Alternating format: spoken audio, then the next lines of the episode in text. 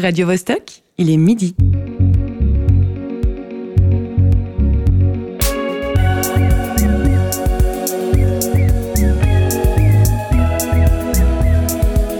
Midi bascule. Tous les vendredis à midi.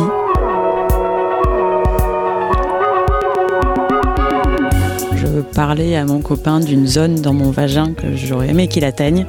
Et comme j'arrivais pas à lui expliquer, il comprenait rien, euh, j'ai fait un dessin et je me suis dit, meilleure idée de ma vie, je vais essayer de récolter le plus de positions, de, techniques possibles maintenant pour euh, le mettre. C'était une évidence de mettre sur Instagram. Si vous nous entendez, c'est qu'il est 3 heures du matin dans la vallée de San Fernando, également appelée Porn Valley, au nord de Los Angeles. 13 heures en Turquie, le seul pays qui, après avoir signé la Convention d'Istanbul contre les violences faites aux femmes, a retiré sa participation. Et enfin, il est midi à Mérin, ou toute heure du jour ou de la nuit si vous nous écoutez en podcast. Il y a quelques secondes, vous avez entendu June, la créatrice du compte Insta Jouissance Club. Aujourd'hui, nous parlons des nouvelles éducations sexuelles qui proposent un contenu moderne à travers des formes originales. Moi, c'est Marie-Ève Musy. À la technique, on retrouve Alexis Rafaloff et Cyril Fay. Bienvenue dans Midi Bascule. Il y a trois ans, pour la première fois, un manuel scolaire montre un schéma de clitoris entier. Avant ceci, dans les ouvrages utilisés à l'école, l'organe était dessiné sous la forme d'une petite cacahuète située approximativement dans la vulve. En réalité, je le rappelle, le clitoris mesure entre 8 et 12 cm et se situe majoritairement à l'intérieur du corps. Les organes génitaux masculins, quant à eux, étaient évidemment représentés dans leur ensemble et parfaitement détaillés.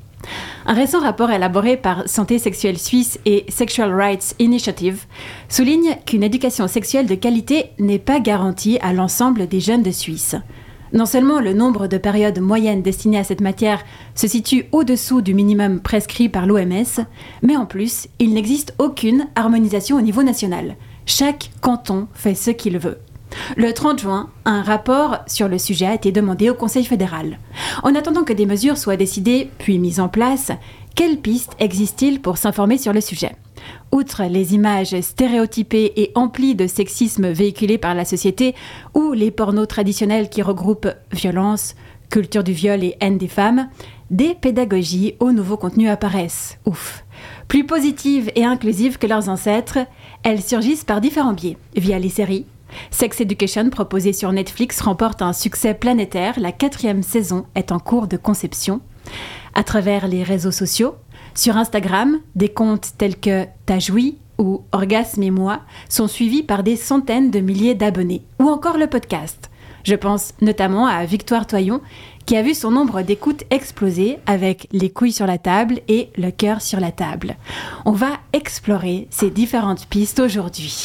Quel menu, Marie-Ève, quel menu? On pourrait parler de menu des jouissances, carrément. Eh, tout à fait. C'est parfait. Moi, je suis partisan de la formation continue dans tous les domaines, y compris celui-ci. On n'arrête jamais d'apprendre, effectivement. À mes côtés, pendant cette heure de direct, deux fidèles chroniqueurs, Olivier Mota, qui a parlé pour commencer.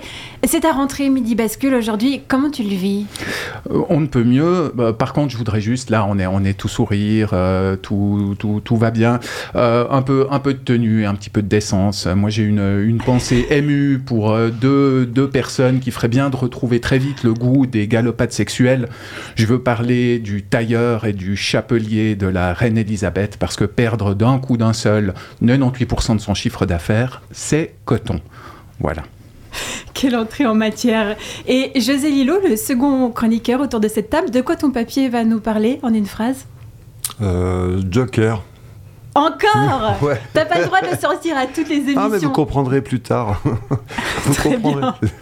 L'invité fil rouge du jour est également en studio avec nous, Larry Medavar. Bonjour.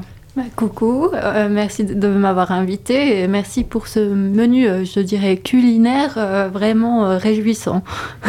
Merci à toi d'être venu. Tu es artiste et tu as confondé le festival que tu diriges encore actuellement et qui a lieu à Genève dans deux semaines. Alors, il y a un jeu de mots qui ne s'entend pas forcément à l'oral. Est-ce que je prononce juste ou est-ce qu'il faut étirer le mot fesse pour que les auditoristes l'entendent et, comprennent qu'il est question d'un postérieur? Alors souvent, nous, ce qu'on dit, c'est euh, oui, je fais un festival et après on dit fesse. Et on laisse un petit temps de silence pour que les personnes comprennent. Et ce qu'il faut savoir, c'est que les jeux de mots, c'est vraiment quelque chose d'ancré dans notre festival. Et donc c'est fesses avec des S, euh, euh, trois S, euh, un S à la fin, donc plusieurs fesses. Mais oui, alors souvent il faut faire un, petit temps d'arrêt après le fesse. Merci beaucoup pour ce détail, j'adore les détails. nous recevrons un deuxième invité par téléphone. Toujours en direct, il s'agit du comédien Baptiste Traillard qui nous parlera de la pièce La reproduction des fougères.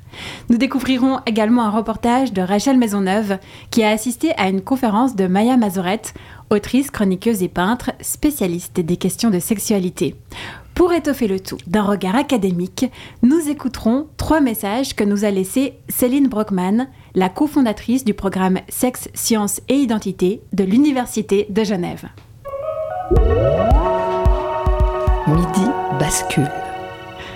On commence avec notre invité fil rouge. Larry Medavar, en 2018, tu crées le festival FES avec Naima Paulet et Julia Gonzato. Qu'est-ce qui a fait naître votre envie d'une nouvelle manifestation? Alors, euh, c'était assez anecdotique. À cette époque-là, moi, je faisais partie d'un collectif qui s'appelait Les Sœurs Forêt Noires et on faisait des fanzines euh, pornographiques. On dessinait du porno. Et on le faisait euh, pour bah, se libérer, pour avoir de nouvelles représentations, pour voir des corps gros, des corps différents, des sexualités différentes.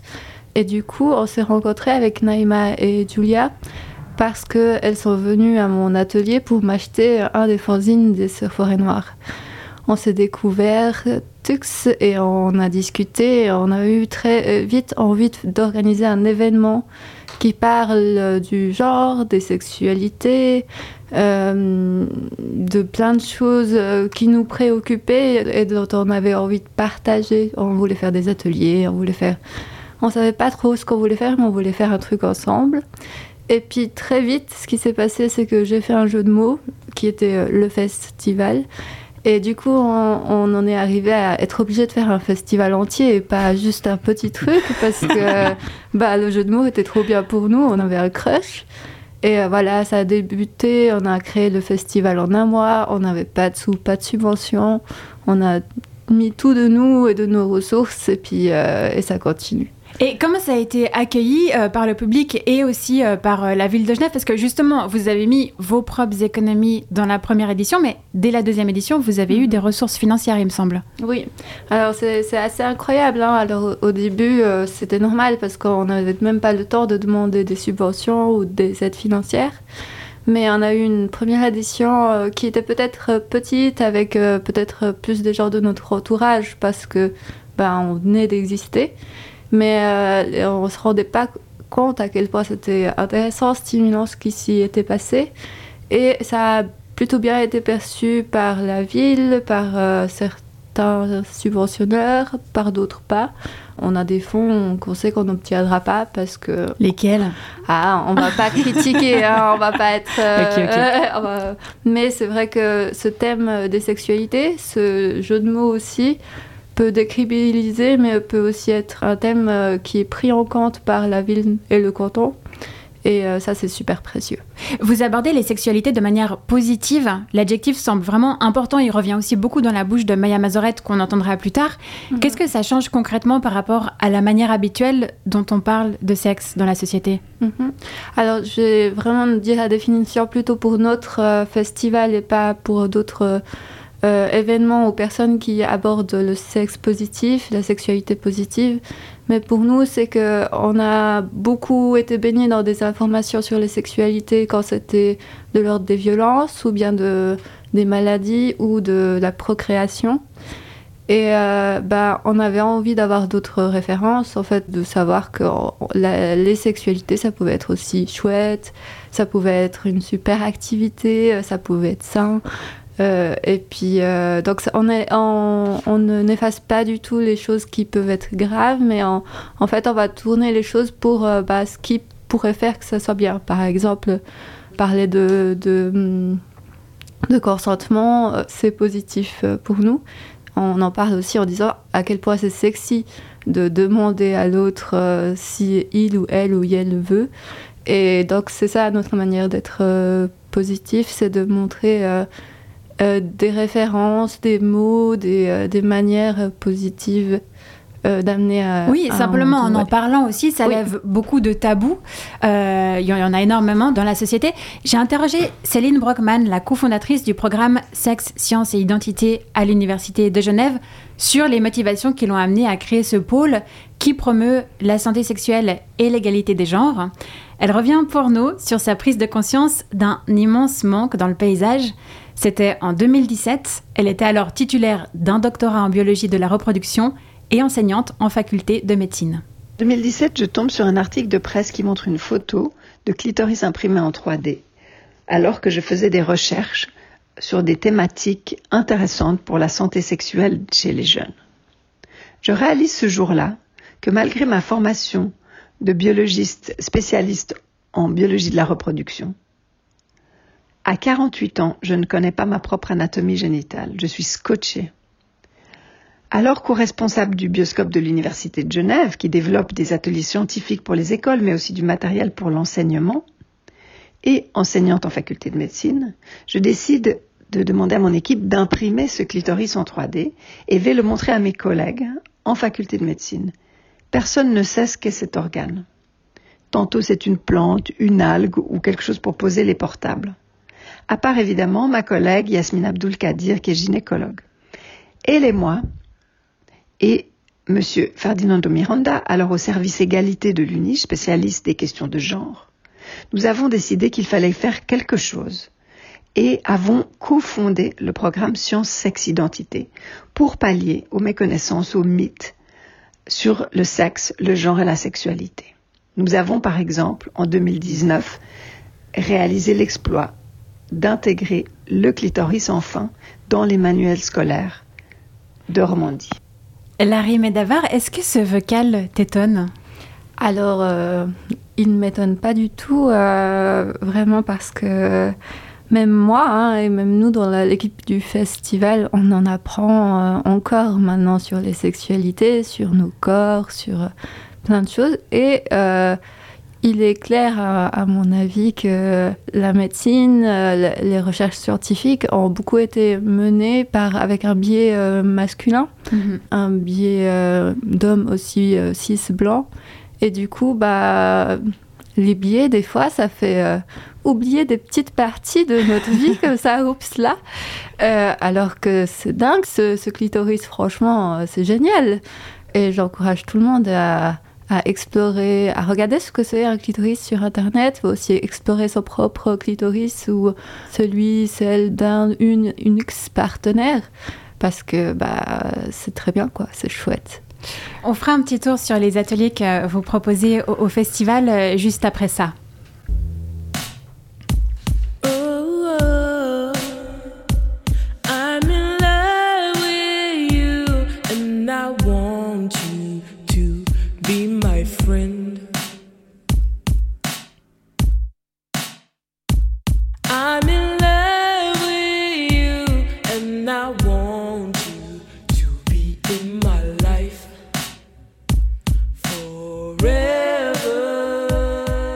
D'écouter Valentina de Nigel Panasco. C'est toi, Larry Medavar, qui l'a choisi. Pour quelle raison? Alors euh, d'abord parce que Nigel Panasco euh, sera en concert le vendredi soir euh, au festival. Donc le festival c'est du 22 au 25 septembre, tout bientôt. Et du coup le 23 il y aura Nigel Panasco. C'est une personne aux multiples talents. elle participe aussi à l'exposition art visuel et euh, j'adore cette personne et puis euh, j'adore ce qu'elle euh, envoie quand on la voit, elle est impressionnante. Donc c'était d'abord pour ça. Et la chanson, je la trouve super chouette parce qu'elle parle de désir, elle parle d'amour. et puis en fait, d'amour pas si normé que ça. D'abord, c'est un amour homosexuel et aussi c'est un amour qui parle de temps et de bienveillance et aussi de désir sexuel. Et et aussi, ce que, j'aime dans cette chanson, c'est que Bah oui, on a besoin d'éducation sexuelle, mais on a aussi besoin d'éducation d'amour, d'amour amoureux et d'amour amical. Et ça, ce, ce- ce serait génial. Dans une utopie, on aurait aussi des cours d'amour, ou j'en sais rien, en tout cas, on prendrait du temps pour savoir aimer. Ah, ça serait super. Et euh, pardon. Et, et du coup, euh, c'est aussi euh, assez personnel parce que cette chanson, c'est une dédicace personnelle à, quelqu'un. Je profite d'être à la radio euh, pour passer les chansons qui font des clins d'œil à des personnes. Sans les nommer. Tu veux pas nommer la non, personne trop trop facile. Dédicace, clin d'œil secrète. Ce vendredi, on parle de fesses et comme par hasard, c'est aujourd'hui qu'Olivier Mota fait sa rentrée. Coïncidence ou manifestation de son esprit mal tourné? Quoi qu'il en soit, Olivier, tu nous as promis que tu allais faire monter la température. On t'écoute et on transpire déjà. Rebonjour Marie-Ève, salut la compagnie, ça fait rudement plaisir de vous retrouver. Même si je dois commencer d'entrée de jeu par me défendre rapport à ce prétendu côté obsédé sexuel, euh, satire libidineux et j'en passe. J'en connais un, moi, d'obsédé sexuel. C'est le ou la responsable de la programmation de Midi Bascule. Et toc Oui, enfin, je te rappelle que tu fais partie de l'équipe bah, qui a- Pas du tout, pas du tout. Et si c'était le cas, j'aurais jamais laissé passer une telle énormité. Ah oui. Pour faire bref, sujet de l'émission de rentrée la semaine passée, le réchauffement climatique. Sujet de cette semaine, le réchauffement d'essence, le sexe muy caliente, que cela nous baise ou non. Et c'est bon, vous prévoyez quoi pour la semaine prochaine? Les nouveaux types de cuisson dans la gastronomie contemporaine? La pyromanie comme mode d'expression artistique?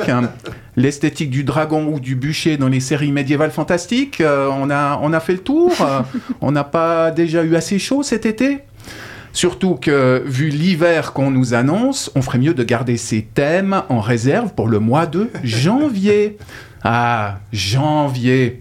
Ce trou du cul de l'année, quand les jours durent 30 minutes et qu'on hésite chaque matin entre la pendaison ou un bol de strychnine au petit-déj.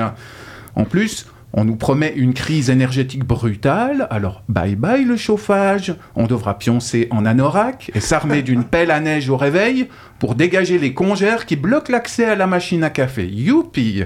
C'est à ce moment-là, voyons, qu'il faudrait plonger nos auditeurs dans un état d'ébullition sexuelle bienvenue, pas maintenant. Et pourtant, on y est, Olivier, et t'es pas totalement étranger à ce choix. L'éducation sexuelle par l'art, ça devrait te parler, non? Quelle que soit la météo. Ouais, ok, ok, ok. euh, Ours Grognon va se calmer, j'avoue, c'est un joli sujet. Et bien tourné aussi.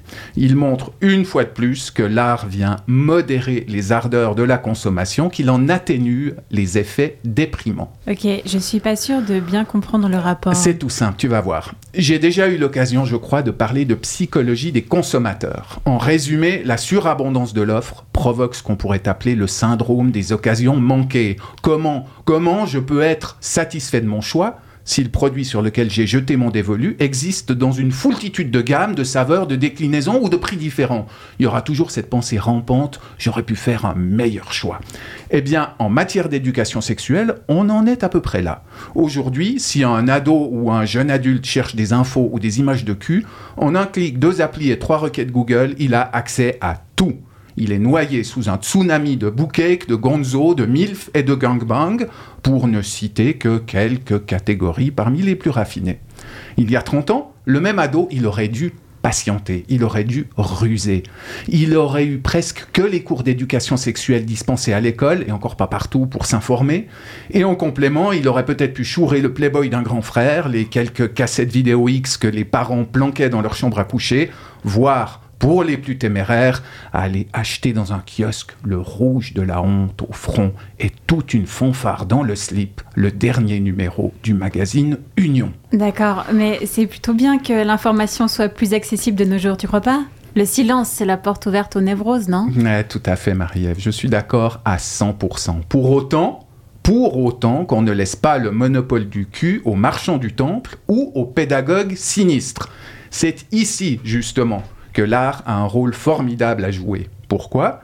Parce qu'il ne propose pas un mode de consommation, mais des modèles de réflexion et de comportement. Perso, je préfère mille fois que mes gosses s'initient à la chose en venant taxer en douce un roman cochon dans ma bibliothèque ou en assistant en classe à une représentation de la reproduction des fougères plutôt qu'en étant livrés à eux-mêmes sur la toile ou en subissant la purge d'une pédagogie sexuelle avalisée par l'Office fédéral de la santé publique et de l'anorgasmie. Et jeunes adultes, eh bien, qu'ils écument le festival, Vive à la vulva ou la fête du slip, plutôt que de se former le goût à l'aide de YouPorn ou de prendre un abonnement OnlyFans. Ensuite, eh ben ensuite, ils feront ce qu'ils veulent, mais j'espère qu'ils le feront de manière éclairée et surtout que ça les rendra heureux. Vive l'art, Vive le sexe et vive la fédération des cons, au sens ancien de, vulve, bien sûr, hein, pas de connard.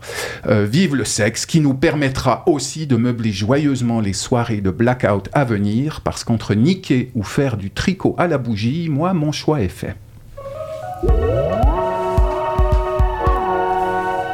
C'est très sympa de ta part, Olivier, de nous annoncer ton programme hivernal.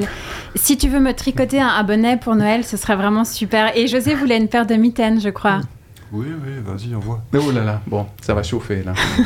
José, tu, tu es papa. Est-ce que tu penses que hum, c'est en partie le rôle des parents d'aborder euh, le sujet de l'éducation sexuelle avec leurs enfants? Euh, Mais oui, mais au besoin. Il faut aussi savoir que ça va très vite. Et moi, j'ai un grand de 25 et une petite de 5. Dans le cas du grand de 25, euh, quand je me suis lancé pour aborder, j'étais déjà. Enfin, j'étais Dépassé. course. Il savait tout, il avait 12 ans. Donc, il savait tout. Il savait pas tout de tout, mais il savait tout pour ce qui le concernait. Euh, Voilà, il avait son autonomie. Du coup, il m'a regardé avec tendresse et ironie.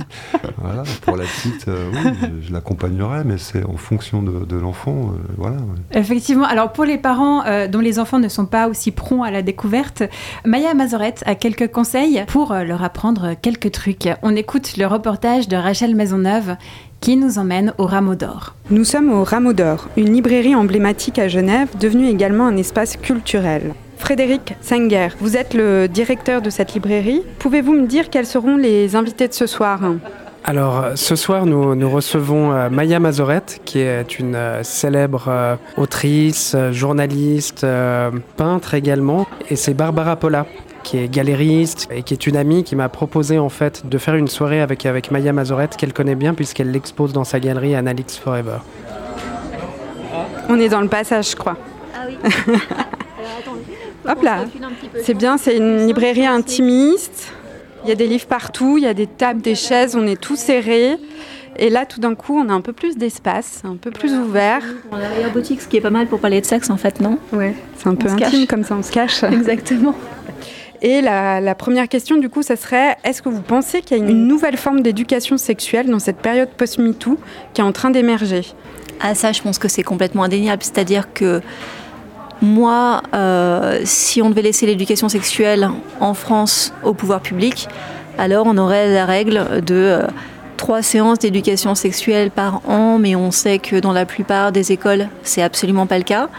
Donc ça veut dire que les parents doivent prendre le relais, les parents, mais aussi les réseaux sociaux, mais aussi Google, mais aussi les amis. Donc en fait, ça c'est un peu les cinq biais par lesquels on sait que les jeunes euh, trouvent des informations sur la sexualité. La pornographie compte beaucoup aussi.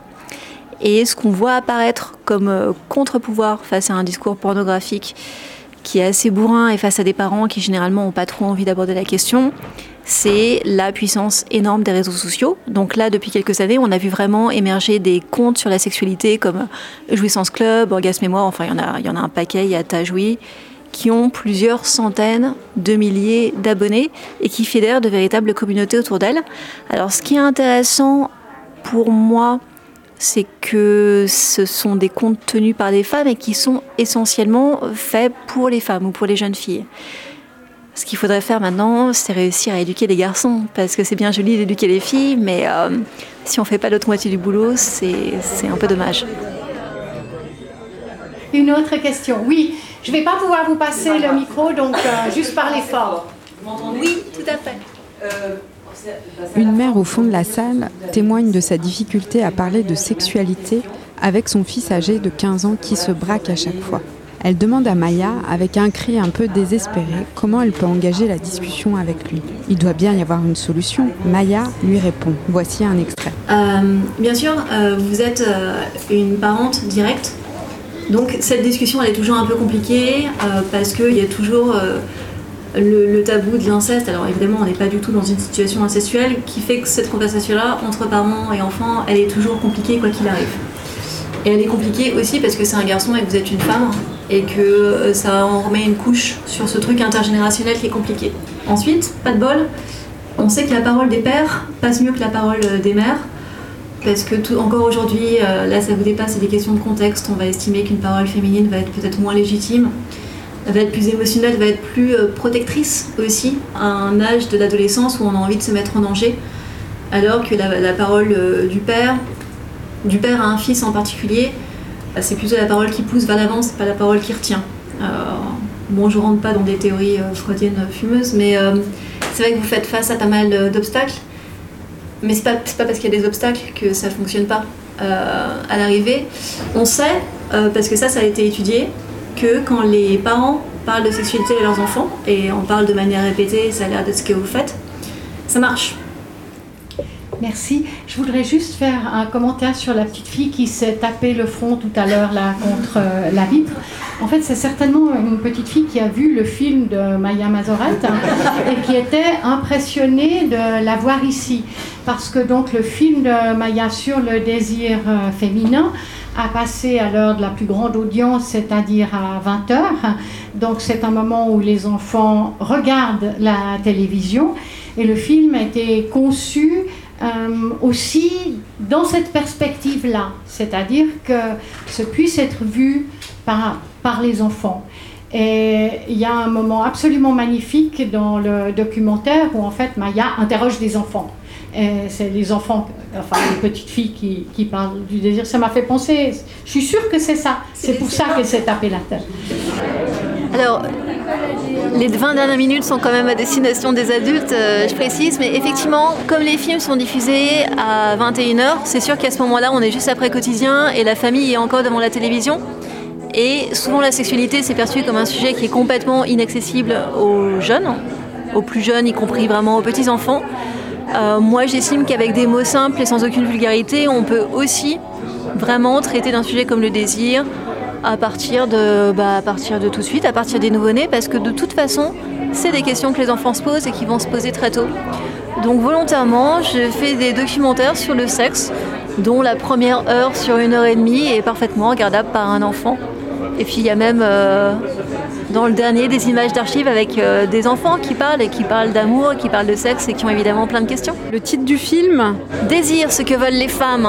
Ce film-là, il a été diffusé le 8 mars et le prochain, ça va être euh, Désir, je n'ai pas encore trouvé le titre complet, la semaine du 10 octobre sur TMC après quotidien. Extra, merci Maya. Vous savez que le mien est plus grand que le, vôtre. Hein. Je sais que c'est pas la taille qui compte, mais.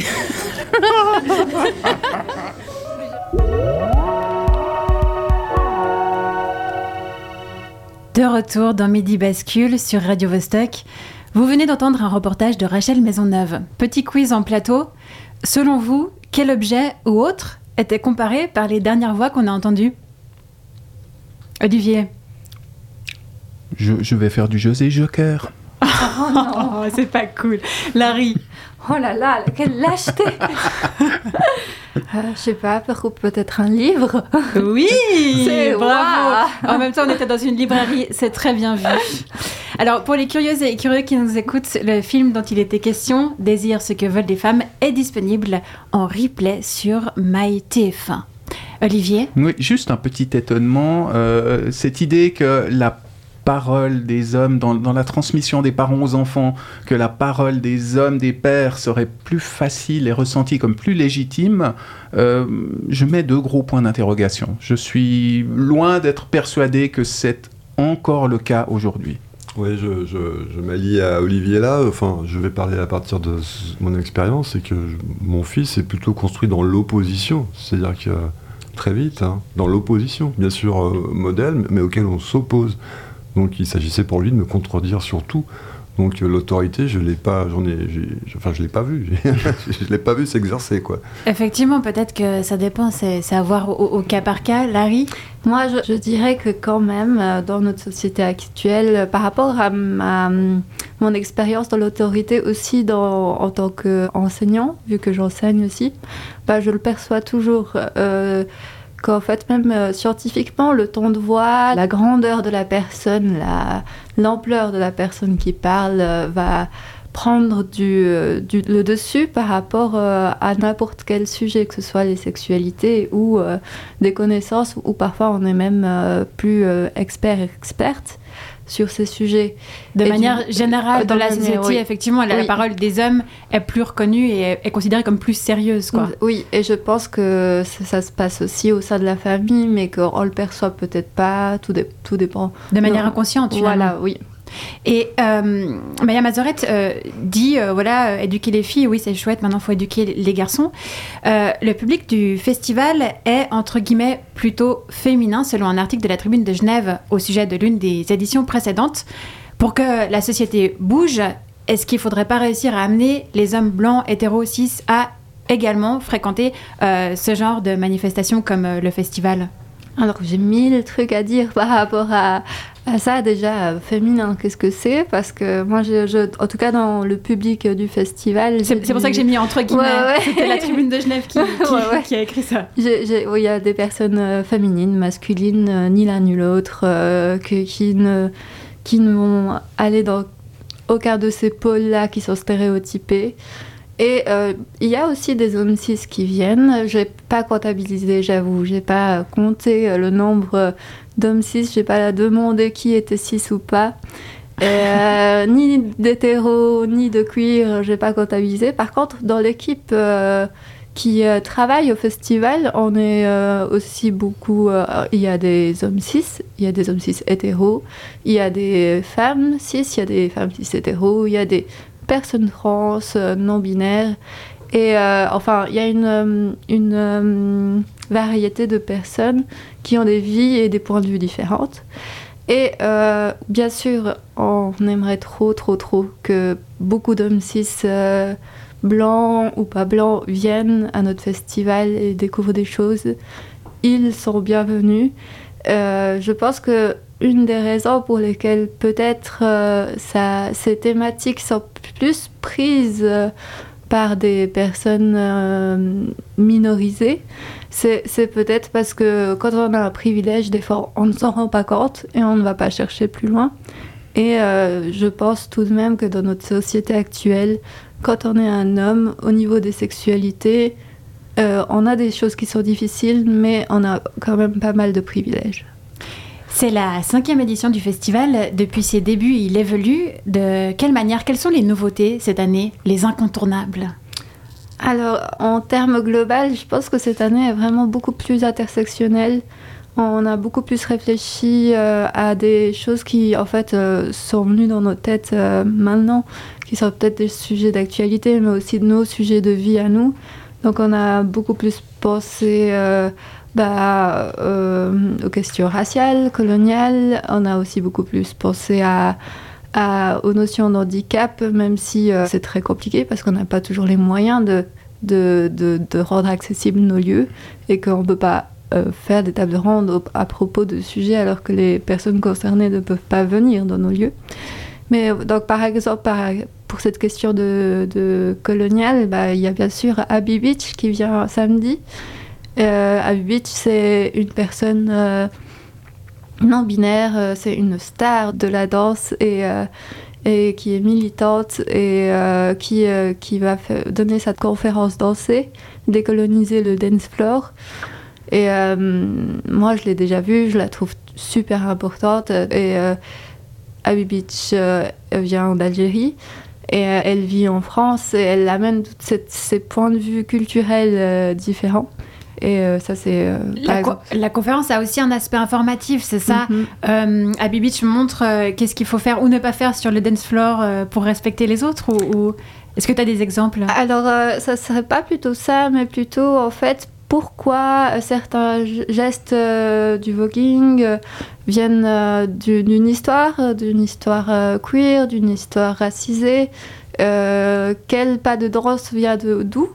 Et de restituer un peu des origines de pas de danse, mais aussi d'amener des sortes d'analyses euh, culturelles, sociales, euh, sur euh, comment on se comporte dans un dance floor et comment les choses se transforment selon le milieu.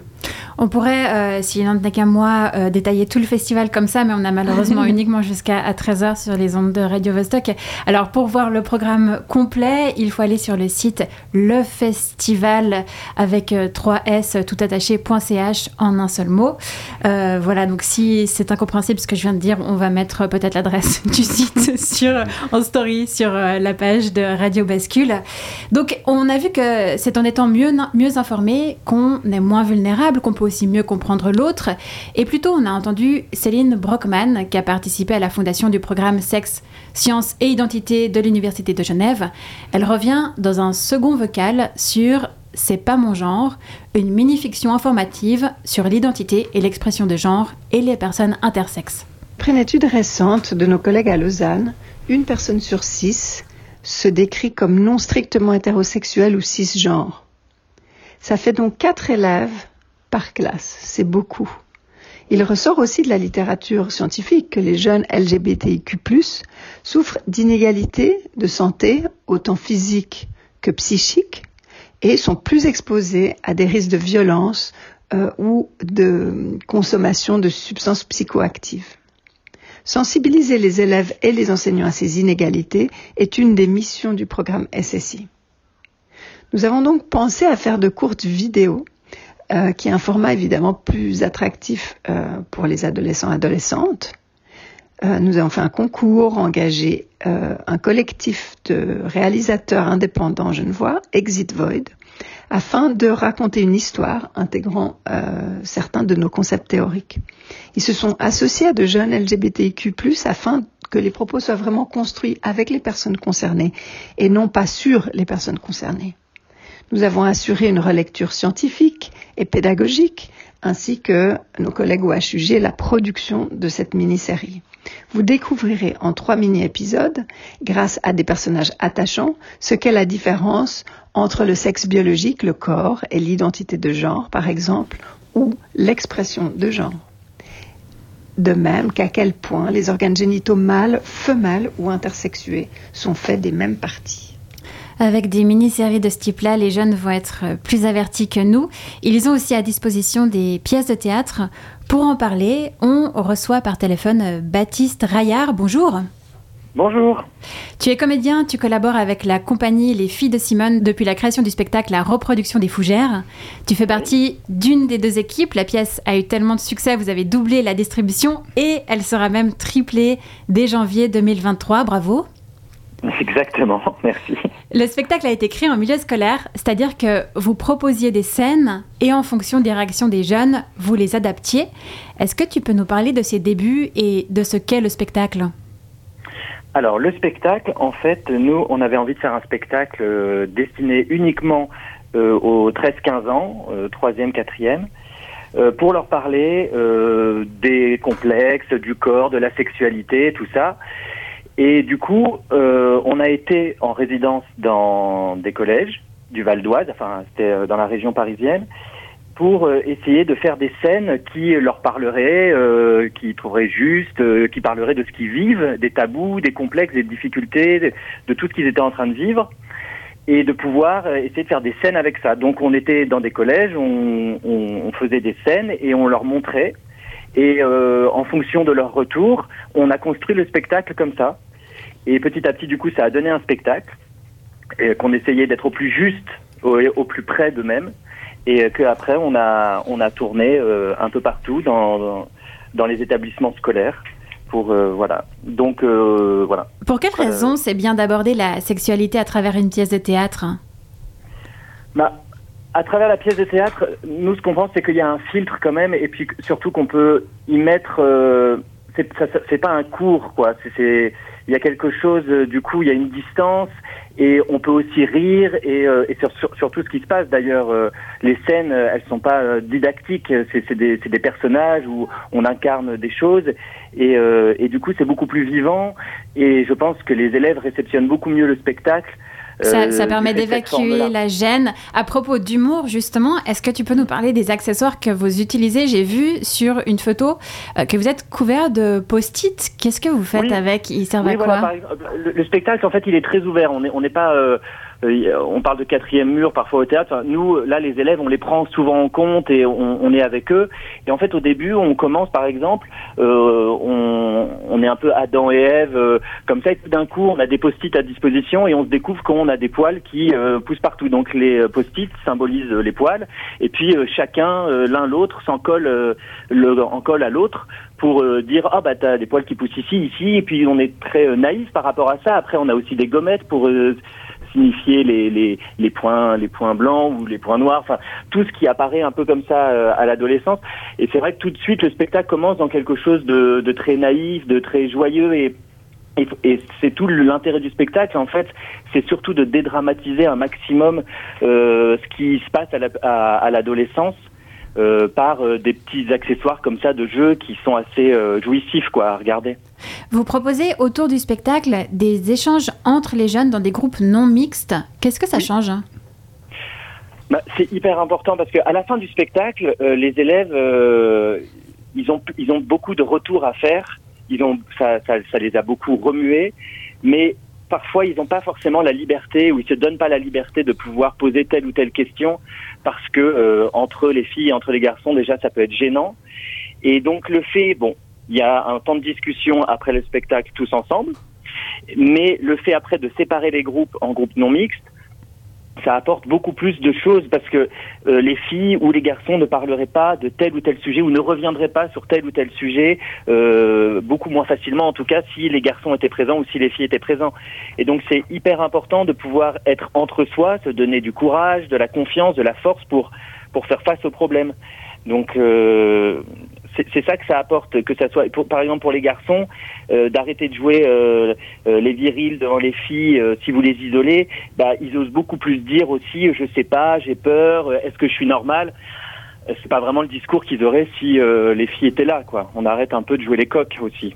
Effectivement, donc d'après ce que tu dis, un spectacle sur la puberté et les relations affectives et sexuelles aide aussi à lutter contre les inégalités femmes-hommes. Ah bah euh, oui, oui, évidemment. En fait, nous, euh, notre engagement, il, est, il est politique. Malheureusement, ça devient politique de devoir lutter contre. Enfin, ça devient. C'est politique de lutter pour l'égalité homme-femme mais, euh, mais c'est un engagement euh, et le spectacle, même s'il a une forme comme ça, après il aborde aussi des sujets beaucoup plus graves comme euh, le harcèlement, comme les violences. on n'est pas toujours dans la légèreté non plus dans le spectacle. On, parle aussi des choses, par exemple, de, de, de l'habillement, des, des, réflexions sexistes que sur sur les filles et tout ça. Donc, bien sûr que tous ces sujets-là sont sont abordés et c'est hyper important. Merci beaucoup pour tous ces détails, Baptiste Traillard. Euh, au premier semestre 2023, la reproduction des Fougères sera en Suisse, notamment au Théâtre Forum Mérin. Est-ce que tu connais les autres lieux? Euh, des autres lieux de... de en Suisse Où est-ce que les auditoristes intéressés ou les professeurs qui nous écoutent et qui souhaiteraient emmener leur classe euh, peuvent se renseigner pour les dates? Alors, euh, je pense qu'il faudrait mieux aller euh, sur euh, le site de la compagnie Les Filles de Simone ou demander, parce que moi, je sais juste qu'on va à Mérin. Je pensais que c'était dans des établissements scolaires. Euh, donc après, je ne sais pas si un plus grand public peut avoir accès au spectacle parce que comme le oui, oui, justement, c'est effectivement réservé aux établissements scolaires, euh, tout à fait. Mais c'était justement à l'intention euh, des, professeurs, donc ils peuvent éventuellement aller voir sur le site la compagnie Les, les Filles de Simone. tu nous as recommandé d'écouter Quel idiot de Rouge Gorge. Qu'est-ce qui te plaît dans ce morceau? Euh, ce qui me plaît dans ce morceau, c'est euh, l'écriture de Rouge Gorge que je trouve euh, à la fois extrêmement simple et extrêmement belle, très poétique, et, et la musique aussi que je trouve super. Et ce qui raconte cette histoire de de ce garçon qui tout d'un coup a des doutes sur son couple et à quel point on peut se faire des montagnes de simples choses et puis que finalement on il suffit juste d'un geste ou, ou de pas grand chose pour être rassuré. Ben merci beaucoup pour cet échange. Merci beaucoup.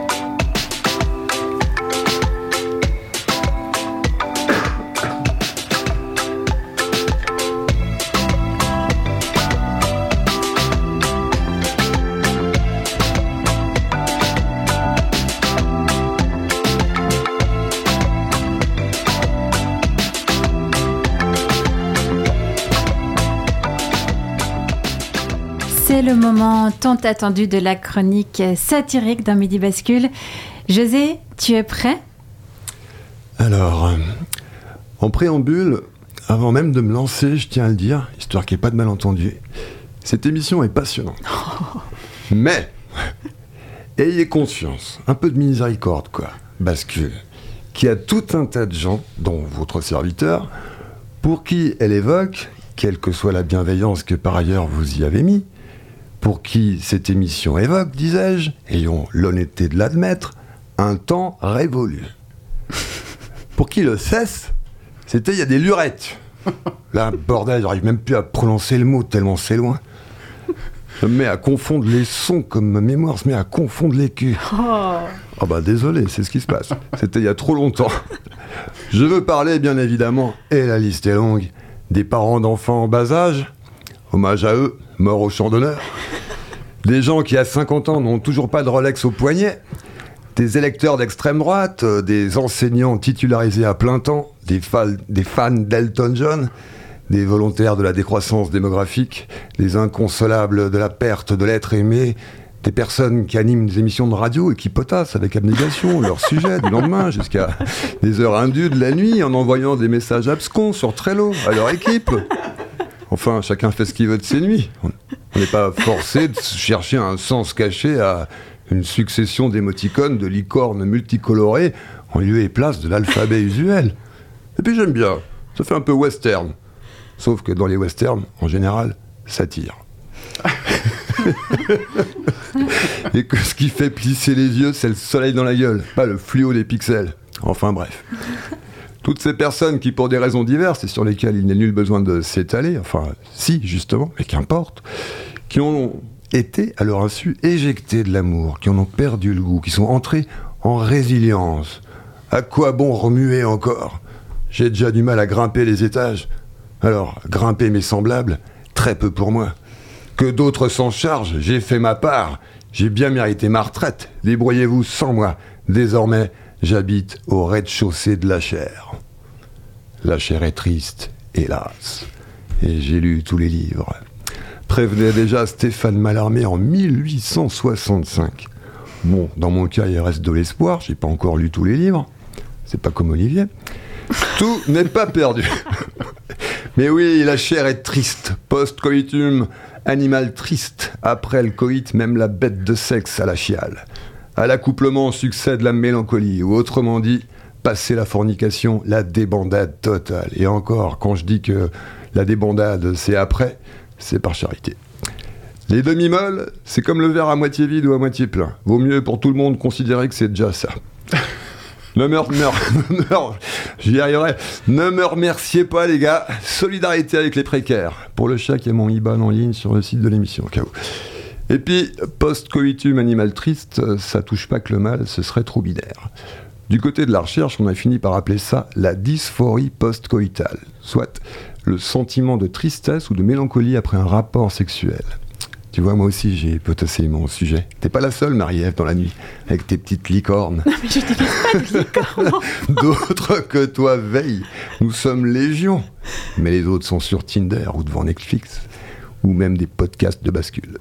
Et donc, disais-je, la dysphorie post-coïtale, biologiquement, ça s'expliquerait par la chute massive de dopamine et de sérotonine dans l'organisme après le shoot de l'acte sexuel. Résultat, un petit syndrome anxio-dépressif du genre euh, tox en descente. Sympa, hein? Ça fait envie. Un état qui peut durer une heure si on n'est pas capable de recharger ses batteries au niveau des neurotransmetteurs. Et oui, tu peux te taper tous les abos fitness de la place, cavaler tous les jours en licra moulant au bord de l'arbre, du Rhône, du lac, c'est dans le cerveau que ça se passe. Si tes neurones n'arrivent pas à synthétiser du tryptophane, t'échapperas pas au blues. Et je te parle pas de musique noire américaine là. Non, je te parle d'un bref séjour dans l'abîme. Il y a eu des études pour essayer de comprendre le phénomène. En 2011, sur un échantillon d'individus, seuls 11% ont répondu qu'ils présentaient des symptômes de dysphorie post-coïtale après l'amour. En 2020, ce sont 91% des participants qui ont déclaré en avoir ressenti des symptômes après l'acte sexuel. Ah oui, quand même. Et ouais de deux choses l'une. Soit on insiste en 10-11 ans à un développement massif et sans précédent de la conscience et de la connaissance de soi chez l'espèce humaine qui fait que les gens maintenant perçoivent avec leur sensibilité mille fois plus de trucs qu'avant, soit Thanatos est en train de niquer Eros en mode il lui a pas trop demandé son consentement. Alors, quelque part, comme ça commence à se savoir, même dans les médias, qu'il y a désormais de plus en plus de monde qui déserte le sexe, c'est pas forcément surprenant.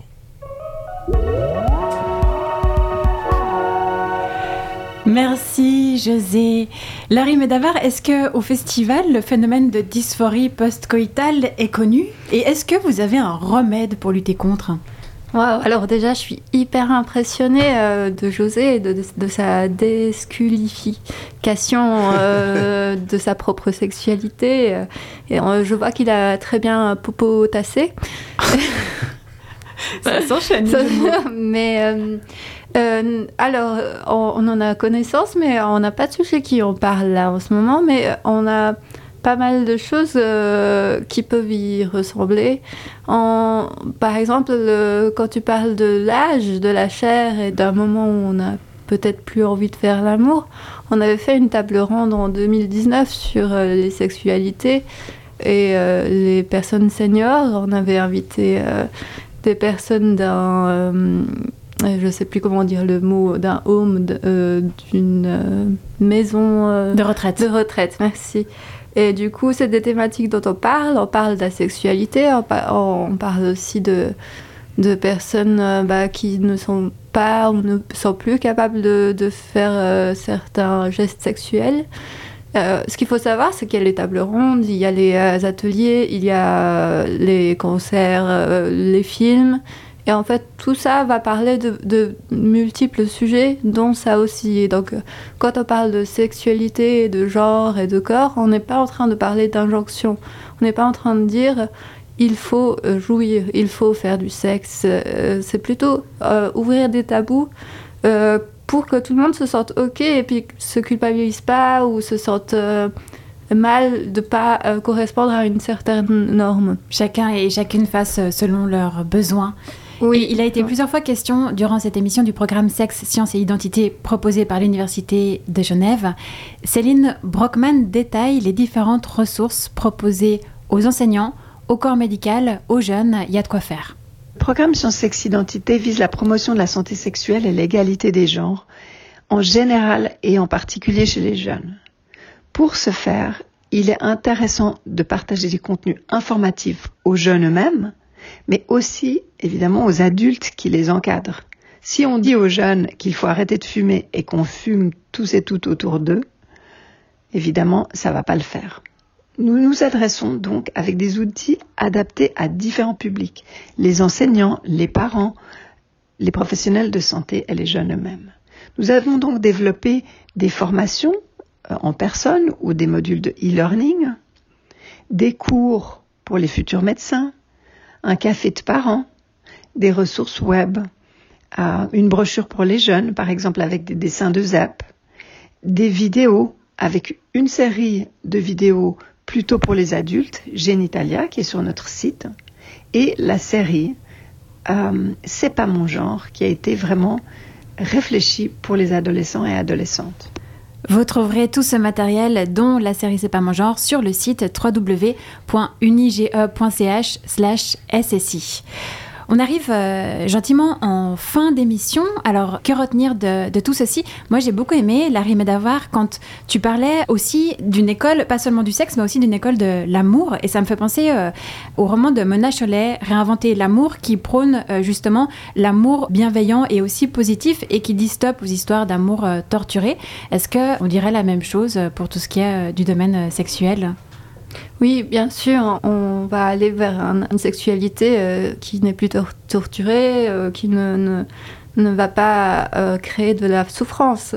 Et justement, José, je te conseille de lire aussi Talma Destra, Désirer à tout prix, qui parle aussi de ça, de, on n'est pas obligé de désirer à tout prix. Et c'est un livre que je te conseille de lire. Et euh, donc oui, on est mené à ça, mais les, sexualités, c'est pas seulement dans le lit, c'est pas seulement dans la chambre. Et je pourrais réagir aussi à, cette question de l'institution, euh, des, des, choses qui sont créées dans les institutions euh, pour amener une inclusivité, des connaissances sur les sexualités. Euh, j'aimerais euh, euh, juste parler de... Rapidement, en 20 secondes. De Noémie Michel, qui m'a fait découvrir hier un terme important qui était la, la inclusivité. C'est-à-dire que c'est très bien de faire des films, de faire des cours, mais ce qu'il faut aussi, c'est des systèmes d'institutions où l'inclusivité, elle est aussi dans les enseignants, dans la structure, dans, dans tout, tout et pas seulement dans ce qu'on montre. Merci. On va se terminer là-dessus. Un grand merci, Larry Madavar, pour cet échange riche en plateau. Merci aussi à Baptiste Traillard et Céline Brockman d'avoir répondu à mes questions. Vous avez entendu les chroniques de José Lillo et Olivier Motta, ainsi qu'un reportage de Rachel Maisonneuve. À la présentation, c'était Marie-Ève Musy, en régie Cyril Fay et Alexis Rafaeloff. Merci de nous avoir suivis. On se retrouve la semaine prochaine pour un débat. T'avais raison Olivier, une fois encore, ça risque d'être chaud. En attendant, je vous souhaite de basculer agréablement dans le week-end.